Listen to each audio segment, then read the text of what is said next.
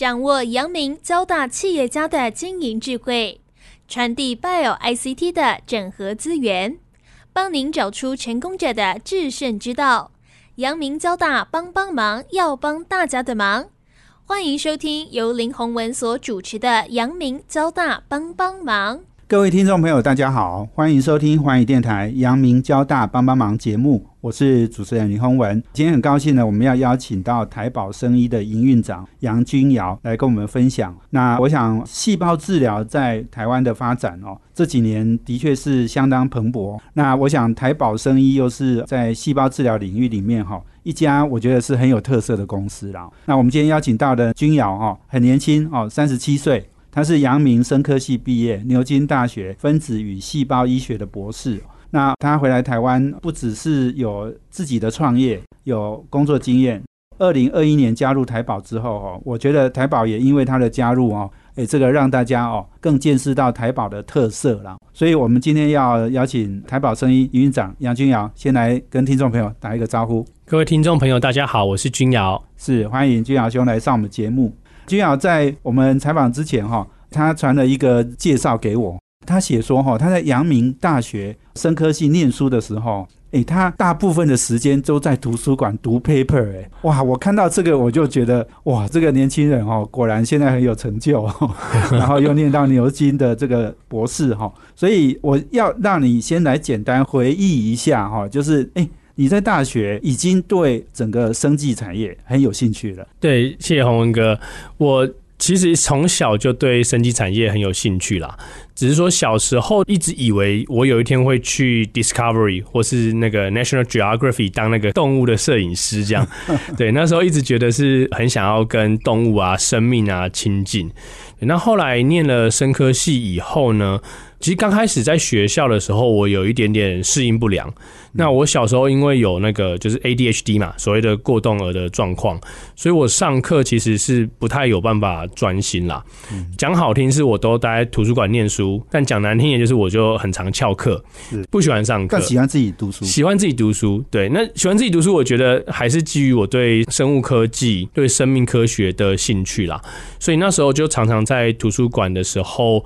呃，阳明大学那时候有一个很棒的图书馆，里面资源真的很多，然后就是各种跟生物科学、生物科技相关的书，然后研究的论文就在那边，没事就一直看这样。其实里面也学了很多生物学的历史，比如说像现代的所谓的基因工程的生物学啊，是怎么样被发展出来的，然后它的整个历史，那时候还有整个美国生技产业，从过去比如说要从猪上面。去萃取胰岛素，到后来用生物工程的方式制造胰岛素，然后因为这样创造好几家非常厉害的生技公司等等，就学了很多这样子的故事，然后也对这样子的产业就产生很大的向往。那越有兴趣就读越多嘛，所以那时候就常常到处在看 paper。那这个习惯到现在，其实累积到今天也都还有。我到现在还是有订阅几个在学术界所谓顶尖期刊的 paper。事后回想起来，那时候说真的不知道对生意产业或是对生物科技怎么区分，比如说什么是细胞医疗，什么是抗体药，这些都还不是很有概念。是，所以后来就乱读。那那乱读也发现，其实对后来出来做产业界很有帮助，因为你产业界好像比较需要知道你做的广度。反而不见得那么需要你在某个专业领域做到那么专精、那么深入，所以这个广度其实后来对我的帮助蛮大的。是是是，所以在阳明记得的老师不太多，但是记得图书馆，记得图书馆。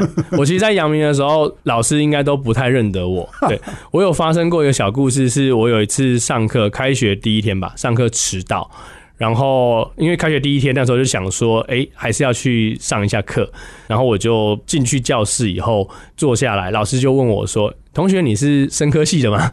这样对，就是太常翘课，所以不太有人知道我是谁。这样子，对，是是呀。不过你刚刚讲，你对这种深入的东西，你不见得研究了很多，而且你可能也不对那个很基础的研究那么有兴趣。是你可能对应用领域比较有兴趣。对，我觉得有两个原因啦，一个是家里是做生意的嘛，爸爸以前是念化学的，然后他把他的专业学以致用，变成一个生意这件事情，我其实。一直有看在眼里，然后觉得蛮有趣的。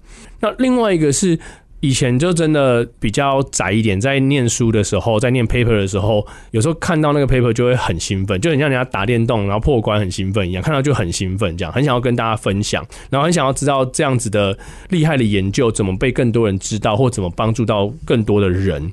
那这件事情后来其实对我的 career，对我的整个生涯影响蛮大。我就一直都走在基础研究跟应用之间，怎么把基础研究走过那最后一路，让它变成一个应用的研究，可以帮到人。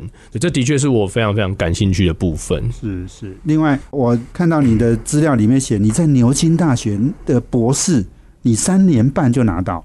对对对，哎，这不容易耶！你怎么拿到的？我觉得有一点。运气啦，然后也有一点是学制的关系，这样就是英国和美国的学制不太一样的是，美国的学制，你念博士班的时候呢，你是申请到学校以后，然后可能要先上两年课，上完两年课以后，才在不同的实验室做所谓我们英文叫做 rotation 啊，就在不同的实验室，可能像是实习一样，做个两三个月一个小的计划。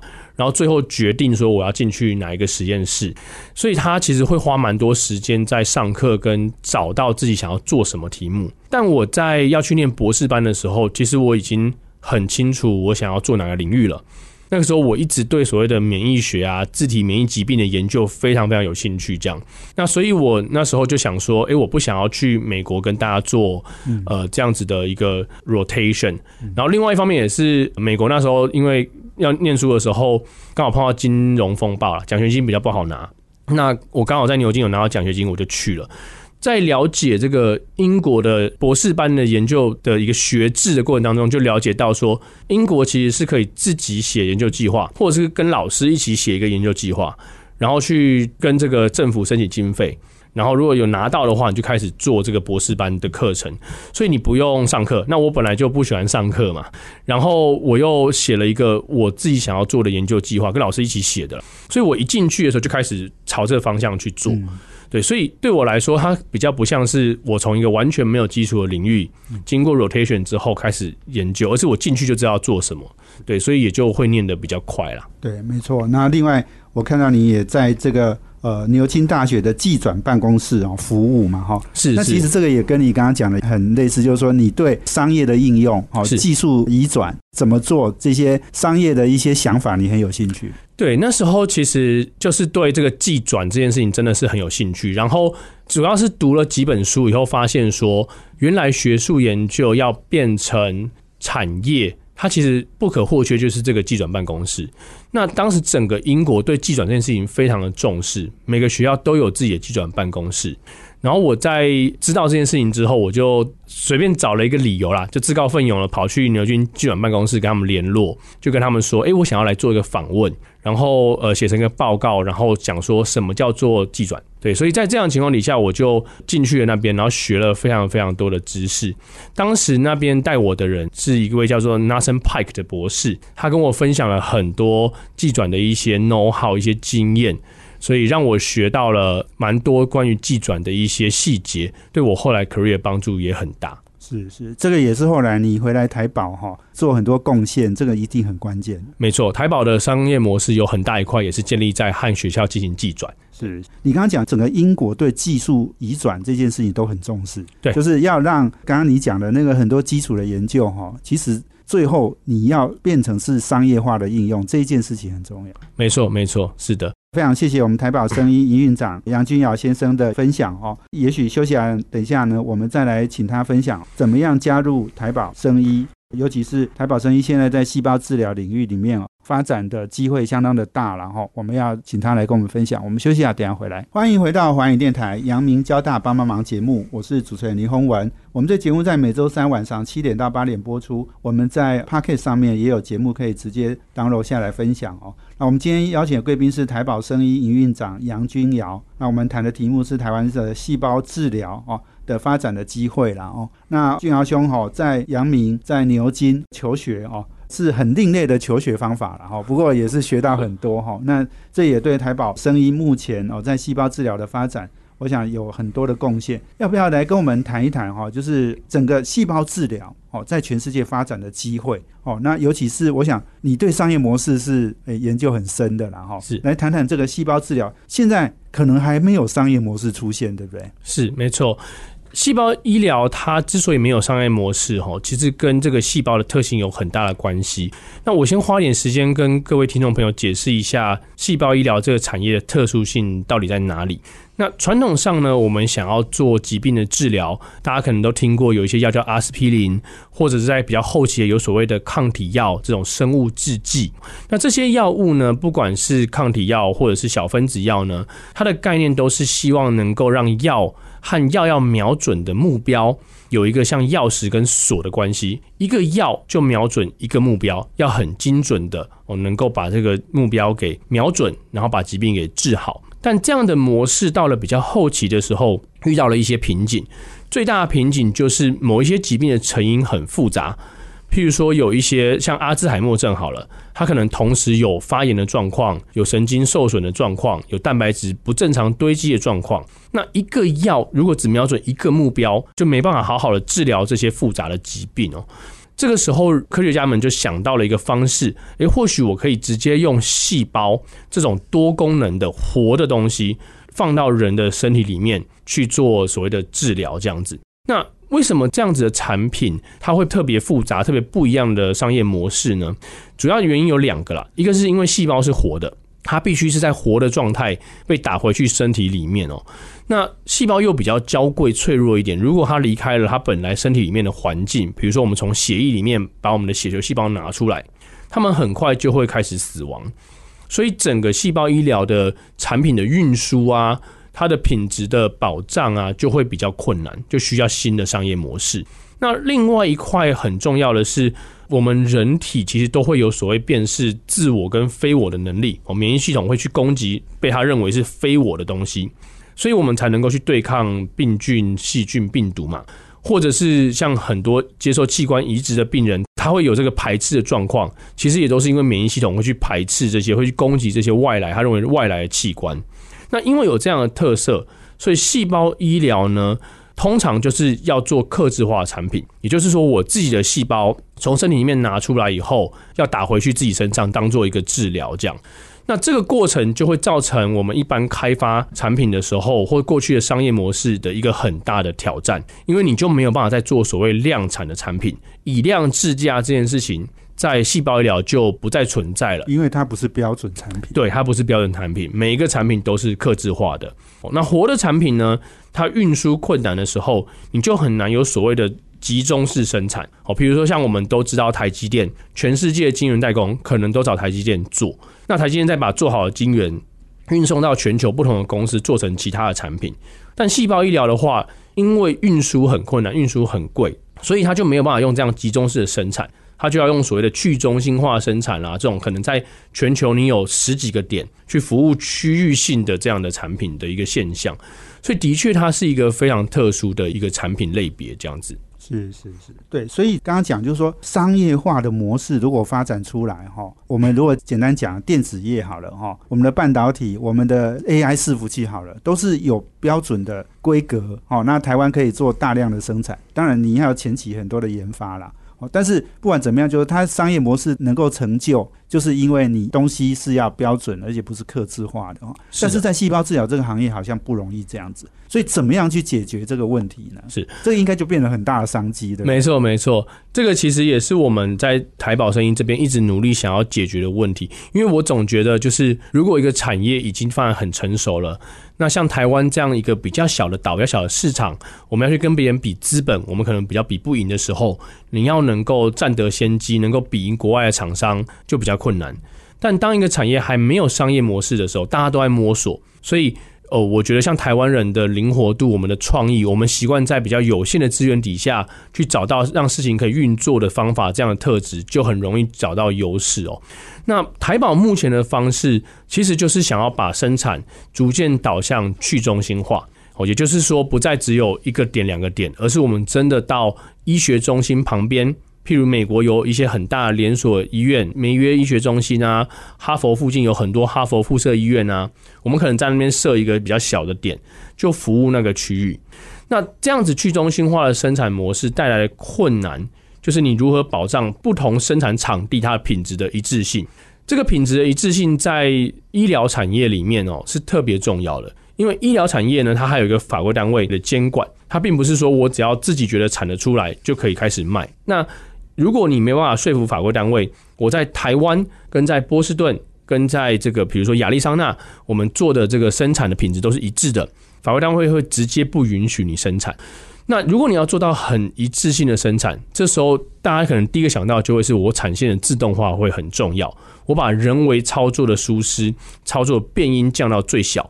所以在生产的自动化这方面，其实是台宝这几年做了非常非常多努力，想要努力前进的一个部分。这样子是是，你刚刚讲生产自动化是说，我们可以让以前可能很多都是人工去做的。是让人工的那个失误降低嘛，哈。对。那我了解，好像我们的卡 T 的那个生产程序好像也有六七十道步骤的。是是。对，所以您如果每一个步骤都出一点小状况，那给人家乘以六十次，大概良率就很低了。没错没错，我们常常开玩笑说，如果你的良率只有七十 percent，你三个步骤下来的话，其实你的良率只有只下二十几 percent，就没办法有一个商业模式。的确是这样子，没有错。所以你这个生产过程的自动化，像这些自动化的设备，也是我们甚至可能自己也要投入很。多的研发，对不对？就说不是只是设备买来就可以运作了。是，其实我们在台宝现在采取的生产模式叫做多站式生产哦，就是我们把细胞治疗的刚刚讲了六七十个步骤，我们可能把它归类为四个大的方向或五个大的方向，譬如说细胞的采集、细胞扩增、细胞的基因修饰、细胞的清洗跟最后的调剂等等。那我们现在就是去找到相对应合适的仪器，每一个大步骤、大类别的步骤，我们用一台仪器来去做生产，然后再从比如说细胞分离纯化完之后，就移到下一个机器去做扩增。那这些机器呢？大家想想看，细胞医疗这么新的产业，其实有很多机器，它当初设计的时候不是为了这个目的的，它可能是为了抗体药设计的，可能是为了其他的新药生产设计的。我们就必须要发挥一点创意，想想看这样的仪器怎么用到细胞疗产业，然后不同的仪器怎么样串接。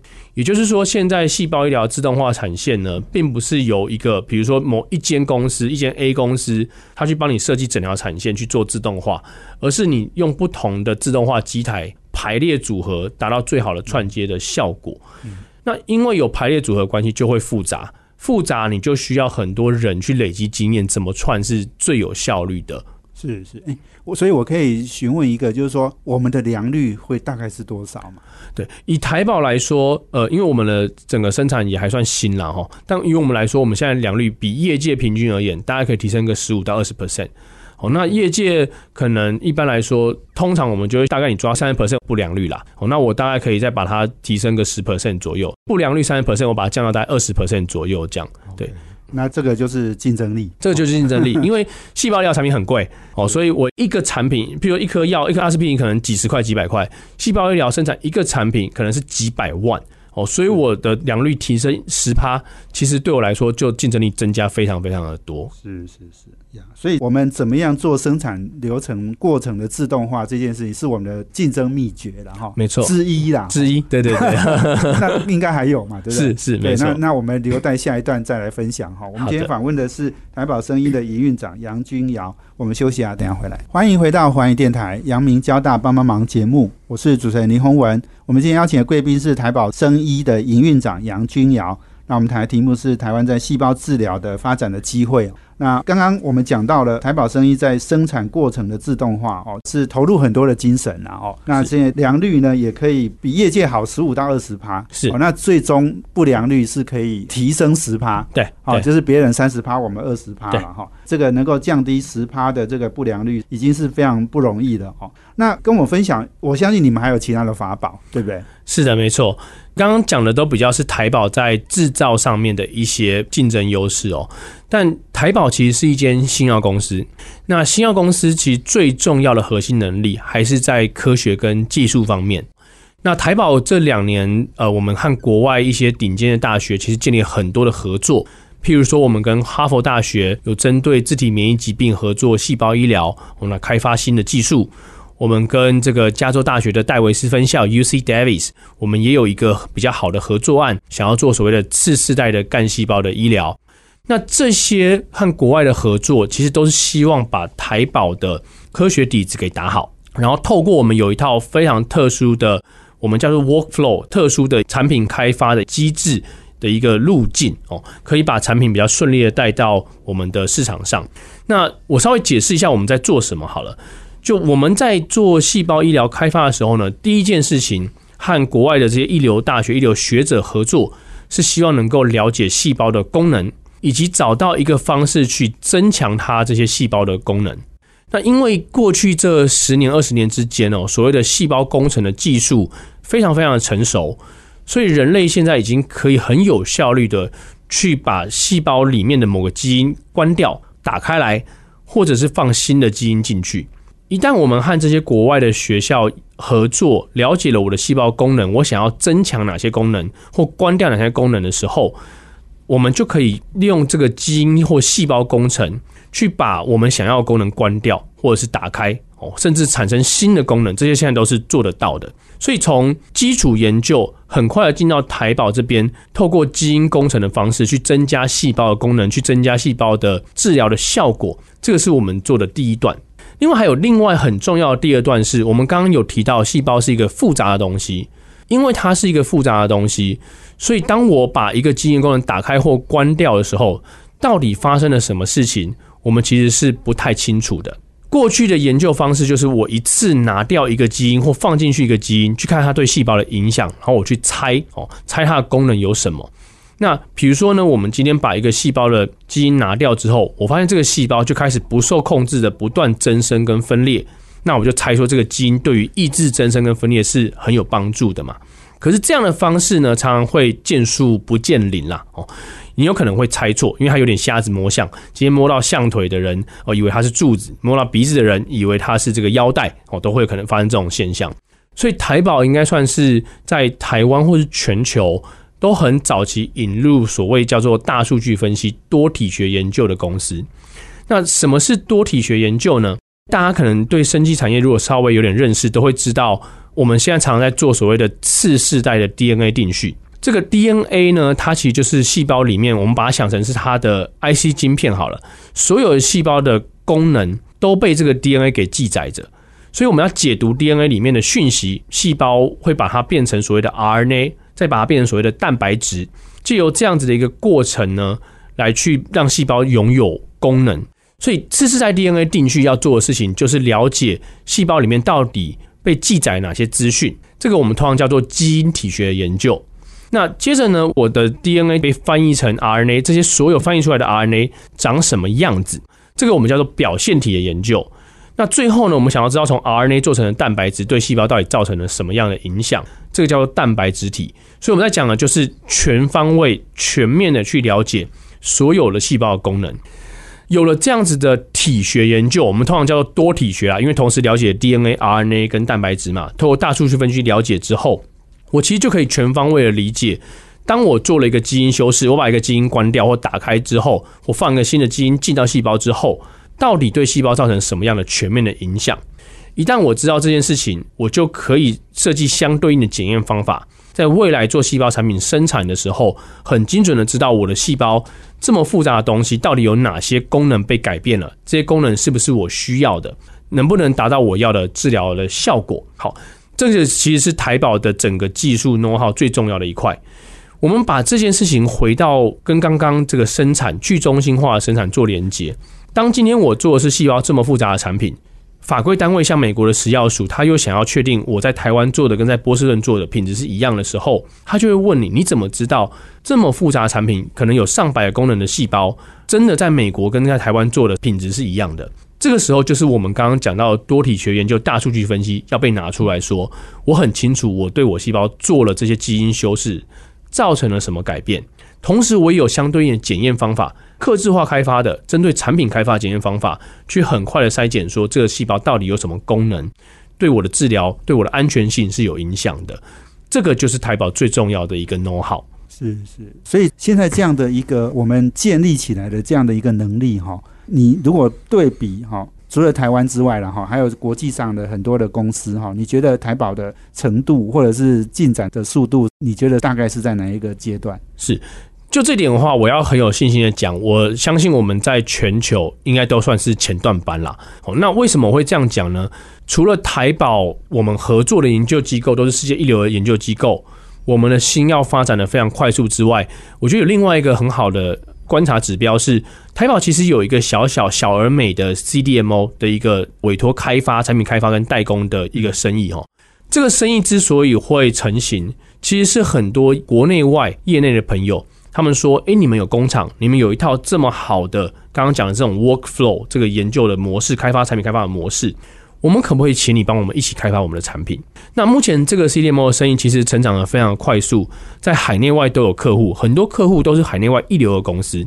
如果说这些一流的公司愿意跟我们合作，请我们用我们这套开发出来的平台，这套 workflow 帮他们去开发产品，我相信。就是某种很好的间接证明，说其实我们这样的开发方式，我们的技术在全球上面是领先的。是是，其实刚刚君瑶在讲整个细胞治疗的那个产业的商业模式哈，其实我体会很深啊哈。你刚刚讲的就是说，台湾可能技术啊、实力啊算是不错，可是我们在量产上面可能资本投入的规模不是像其他国家这么大哈。所以你你在讲那个 CDMO 哈，这个是一个很关键，就是说台湾现在很多公司都是规模很小。哦，产能也不大。那我们的台积电是全世界那个 那个市占率是超过一半的哈。但是我们台湾的这个 CDMO 的规模是真的很小哈。那 CDMO 的规模哈，你看到大陆的啊，甚至韩国的哈，是你那个规模都很大。所以我们怎么样去？刚刚讲台宝的技术是不错的，哈，研究实力也是很强的。但我们怎么样去最后去扩大我们的经济规模？这件事情怎么解决？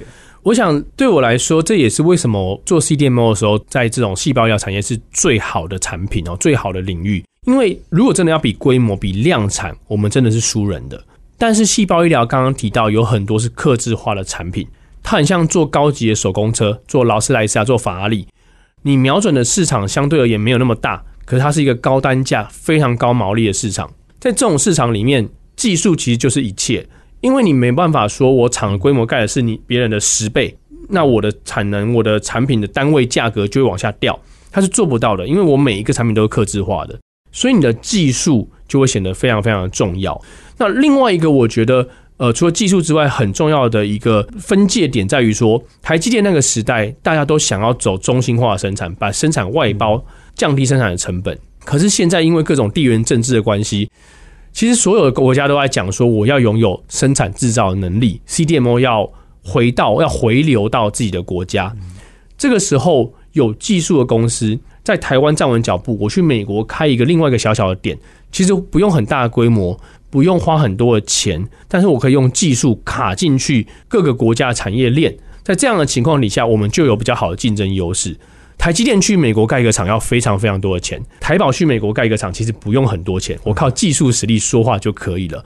对，所以我觉得这个是这个产业比较特别的一个地方。OK，所以我们的商业模式基本上不是追求那个大量制造、大的产能哦，我们是高单价，然后高客制化，然后当然也高毛利。是，哦，所以这个要用每一个单位的这个生产哈。能够创造出更大产值来获利，没错。然后我们在生产的时候，我们在做 CDMO 的时候，我们会跟医学中心做更紧密的结合。因为刚刚提到细胞医疗，它其实运输的过程很昂贵。我生产常常就是跟着医院，哦就在医院的旁边。譬如在台湾的时候，我们跟台中荣总啦，跟台大医院啦，有很紧密的结合。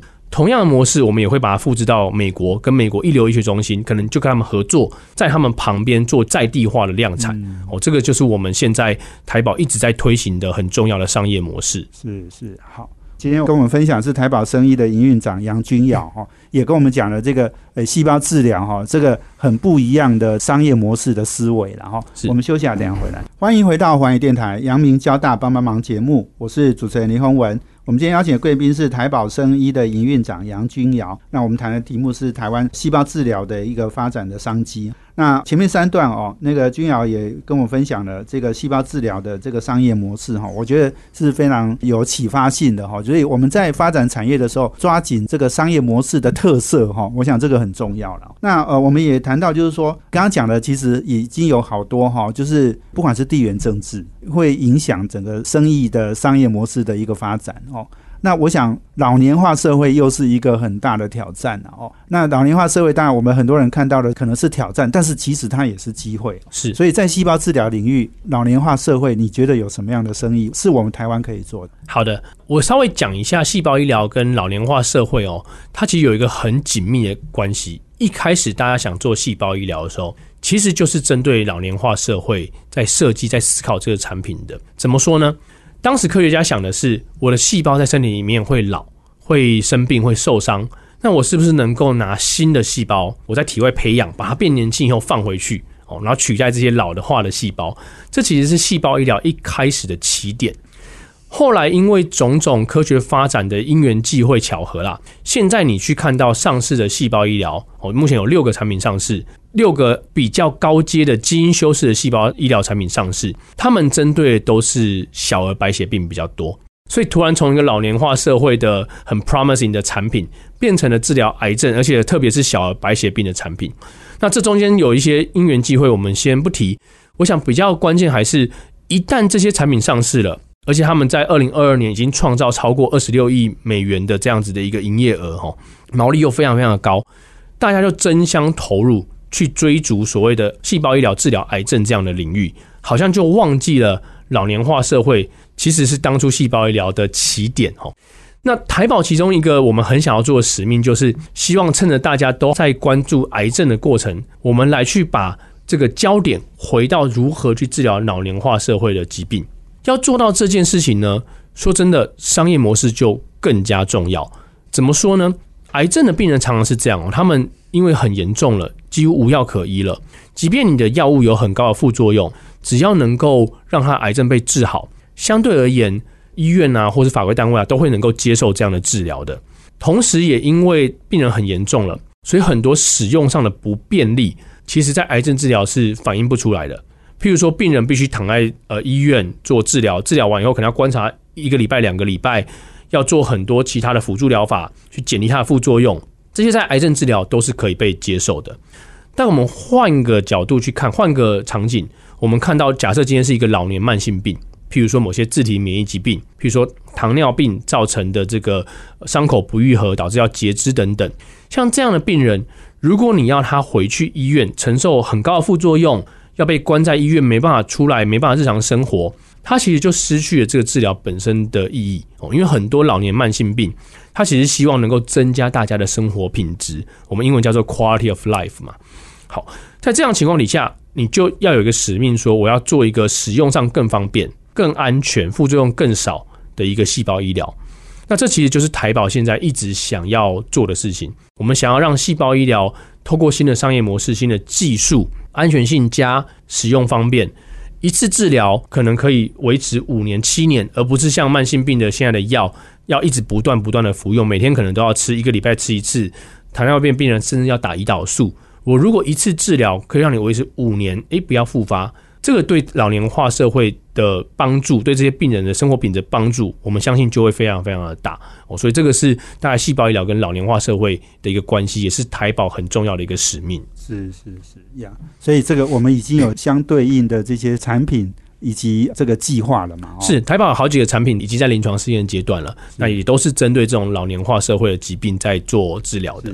那最后呢，我想要请君瑶来跟我们分享哦。刚刚我们前面最早讲到他在阳明跟牛津求学的经验嘛，哦，是。那刚刚你也讲到，就是说在牛津大学哈，这个有寄转办公室，其实您在那里又多待了几年，对是是是。然后再回台湾的嘛，哦，是。所以呃，要不要分享一下你那时候回台湾好的一些？我知道你在这个福佑达有担任顾问哦，是。那你自己又是两家公司哈，锦林生医跟另一家新药开发哦。的这个公司的 CEO 跟董事长是，所以你自己也有创业经验。是，这个其实都是在呃牛津大学念博士班念到比较后段，开始不务正业的一些结果啦。那个时候就对产业很有兴趣嘛，又去了技转办公室。那技转办公室，它除了把技术授权给大药厂之外，另外一个很重要的工作是帮助这些想要创业的教授，借由他的技术的技转，成立新创公司。所以在技转办公室的时候呢，我就有去接触到我们在英国，它有一个叫 Golden Triangle 黄金三角，伦敦、牛津、剑桥的一个新创生技圈哦。然后在那里面就接触到了很多新创的概念，知道怎么去募资，怎么写商业计划，怎么组一个团队。然后当时就去参加了一些创业比赛，也很幸运的有一些创业比赛有进到最后的这个 finalist，然后有弄到一些，就是有筹到一些这个资金。我们那时候就几个同学啦，有有一个还是我阳明大学同学，当时他在瑞士念博士班，我在英国念博士班，我们就一起出来创了一个生意公司，这样。那那时候也傻傻的不知道新药要花那么多钱哦，所以就募了换算下来应该台币几百万吧。我们就想说来成立生意公司做新药，很快就发现根本就不可行啊！哦，所以就但那是我第一次创业的经验，也是一个蛮好的经验。这样，那后来因缘际会之下回到台湾，那刚好提到爸爸家里是做生意的嘛。家里做的生意其实很大一部分是保养品的原物料，特别是这种活性成分的买卖。那活性成分过去都是很多是化学合成的成分，看怎么样用这些化学合成的成分呢，让肌肤更光滑，让皱纹消除啊等等这样子。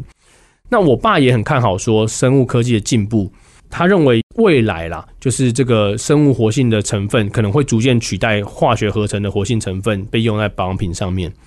所以他那时候就呃问我说：“你有没有兴趣？我给你一点点资源哦，但是比如我给你十 percent 的资金，剩下九十 percent 你自己去募资，然后你募到以后，你就去成立一个保养品的这个活性成分的开发公司嘛，来做保养品。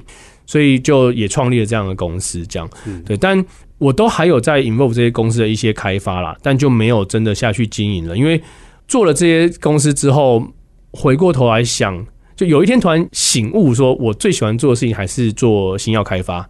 那当时刚好台宝也有这个机会，想要切进来细胞药领域，想要往这个全球生意产业走哦，所以就后来也就加入了台宝，开始继续回去做我最喜欢做的事情，这样子。是是是，哇！所以你你这个很有趣哦，你爸只给你十 percent 的资金哦。对啊，他那个十 percent 资金话，还有一部分跳票了一下。哇，这个这，我觉得这个父亲哈。其实是这样子的方式，是对你来讲是最好的培养的方式，是因为他没有给你很多钱啊，对，你就随便花了嘛。对对对，当时听到我爸爸这样讲，都是有点生气啦，想说啊，这个爸爸真是不疼我这样。但事后回想起来，他其实教会了我很重要的募资技能，这对台宝对我其他和别人的合作也很有帮助。对，不过你后来还有到福佑达去担任顾问嘛？是是是，那也有很多人以为是你是高端的员工，是是是是是。不过这个要不要讲一下？就是说，诶，从高端。到后来的台宝，是其实还还是有一点渊源的，对不对？是是是，当时其实是这样哦，就是福佑达跟高端应该是有一个类似像合作的案子，想要切进细胞医疗领域啦。那当时他们有一个很大的这个雄心壮志，要盖台湾第一个细胞医疗的 GMP 厂。但要盖厂的话，除了厂要盖得好，可能也要有商业模式嘛。所以当时也是。刚刚好应该是被他们的人资吧，在网上看到说，哎，我有相关的经验，就找我回来说可不可以帮忙这样。对，所以我就有在这个建厂的过程当中，比较深度的和他们做一些商业模式的讨论哦。那厂盖到差不多八九十 percent 的时候，就遇到这个所谓的新冠肺炎的发生。那高端疫苗那边应该也做了一个决定，就说他们要去发展疫苗了，所以这个厂他们就想要把它卖掉哦。当时台宝其实是高端疫苗厂的第一个客户，然后后来两边谈一谈，就说那两边想要把这个厂卖给台宝，然后帮台宝想一个，诶，又有厂又有技术，怎么做一个商业模式的更新升级，让台宝变成一个国际级的生意公司。那我就帮他们也当了一阵子的顾问，去打造这样子的商业模式，一直到二零二一年的时候，觉得哎，这其实蛮兴奋的，我就自己跳下来加入他们，就一直做到今天这样子。是是是是，哇，所以就有这样的一个渊源啊。是，不过很肯定说，你都没有当过高端的员工了哈。对，没有没有。好，不过这个也不是重点了哈，就是说你帮哦这个福佑达哈担任顾问哦。结果最后衍生出对台宝来讲，哈，哎，他不止赚到一个厂，还赚到一个营运长。这个其实对台宝来讲，哈，因为我跟那个陈宏斌陈总哈也非常熟哈，是是，那个我现在都不理他，我现在都要邀我们君尧兄来上节目了。好，今天非常开心哈，跟啊这个台宝生意营运长杨君尧先生啊，跟我们分享了这么多哈，跟细胞治疗相关的这个，不管是生意模式以及台宝的竞争力哈，我想这个也让大家对整个细胞。治疗一个行业哈，台湾的机会应该是有看到很多很重要的曙光了哈。是，所以希望我们台宝生意以后也能够非常有成绩哈。谢谢我们君尧兄，谢谢，谢谢洪文兄，谢谢各位听众朋友。对，也谢谢我们听众朋友收听我们阳明交大帮帮忙，要帮大家的忙。我们下周见，谢谢，拜拜，拜拜。